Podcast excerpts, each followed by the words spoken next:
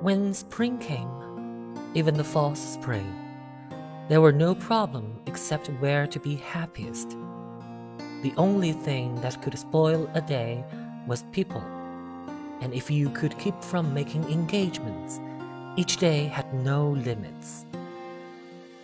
People were always the limiters of happiness, except for the very few that were as good as spring itself.